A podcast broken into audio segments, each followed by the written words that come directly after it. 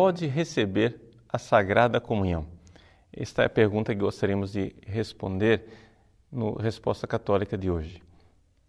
Pois bem, um dos nossos alunos que não fez um curso paroquial de preparação para a primeira comunhão, gostaria de saber se ele pode receber a comunhão mesmo que não tenha feito um curso. E a resposta é sim. Você pode, desde que não haja nenhum impedimento. Mas de onde vem essa resposta?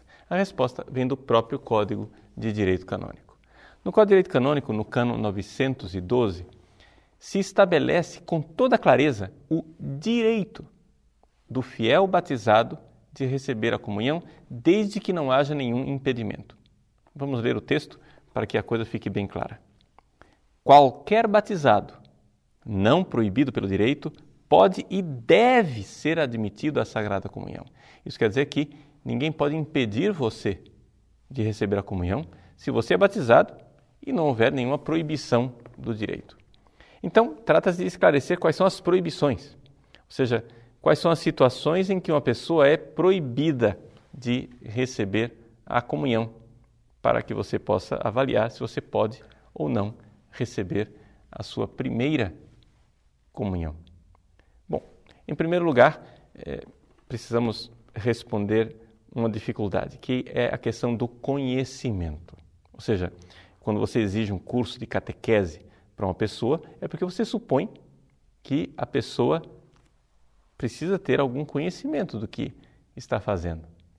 Mas aqui nós podemos ter o conhecimento mínimo, porque o Código de Direito Canônico não fala absolutamente de cursos de catequese para se receber a primeira comunhão, a não ser para as crianças. É o que tratam os cânones 913 e 914. Mas vejam que a legislação a respeito de uma preparação catequética está toda voltada mais para crianças. Não é o caso, estamos falando de um adulto. Então, do adulto se exige um conhecimento mínimo. E esse conhecimento mínimo é aquele que está na primeira carta de São Paulo aos Coríntios, no capítulo 11, versículo 29, que diz assim: Quem come e bebe sem distinguir devidamente o corpo, come e bebe a sua própria condenação. Então é necessário distinguir. Distinguir o pão e o vinho, que estão ali aparentemente, do pão e o vinho normal, que a gente come no dia a dia. Saber que ali não é mais pão e vinho, mas é a presença real de nosso Senhor Jesus Cristo. Ou seja, é necessário crer no dogma da transubstanciação. Uma vez que você crê nisso, as portas estão abertas para a sua comunhão desde que não haja uma proibição. E quais são as proibições? Bom, a primeira delas é a questão do pecado grave.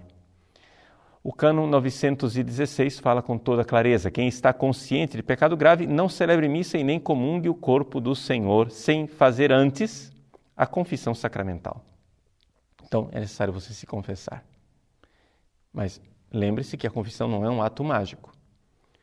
Para que haja uma válida confissão, você precisa estar arrependido do seu pecado. E, assim, só para esclarecer, arrependimento é um ato de vontade. Às vezes as pessoas ficam eh, se perguntando se a confissão que elas fizeram valeu ou não. Por quê? Porque intelectualmente elas preveem que existe uma grande probabilidade de que irão voltar àquele pecado. Mas vejam, isso é uma previsão intelectual. Isso não diz respeito à vontade. Vamos distinguir essas duas coisas: inteligência e vontade. Você prevê intelectualmente, mas não é o que você quer. O ato de vontade está lá e diz: não, eu não quero mais cometer esse pecado, eu não quero mais ser escravo dele. Muito bem, uma vez que houve uma confissão válida, não há mais a proibição devida ao pecado grave. Segunda proibição: pessoas que tenham incorrido em alguma sanção, ou seja, em alguma pena da igreja. No caso, a excomunhão e a interdição. Os excomungados e interditados são proibidos de comungar. Como se livrar dessa dificuldade? Bom, depende de como você incorreu. Se você incorreu secretamente, ou seja, se foi uma pena que a gente diz late sententia, ou seja, uma sentença de um juiz escondido, secreto, invisível, que tão logo você realizou o ato, você incorreu na pena. Então, esse tipo de pena automática, excomunhão automática ou interdição automática, você deve recorrer ao seu confessor e ele saberá o que fazer.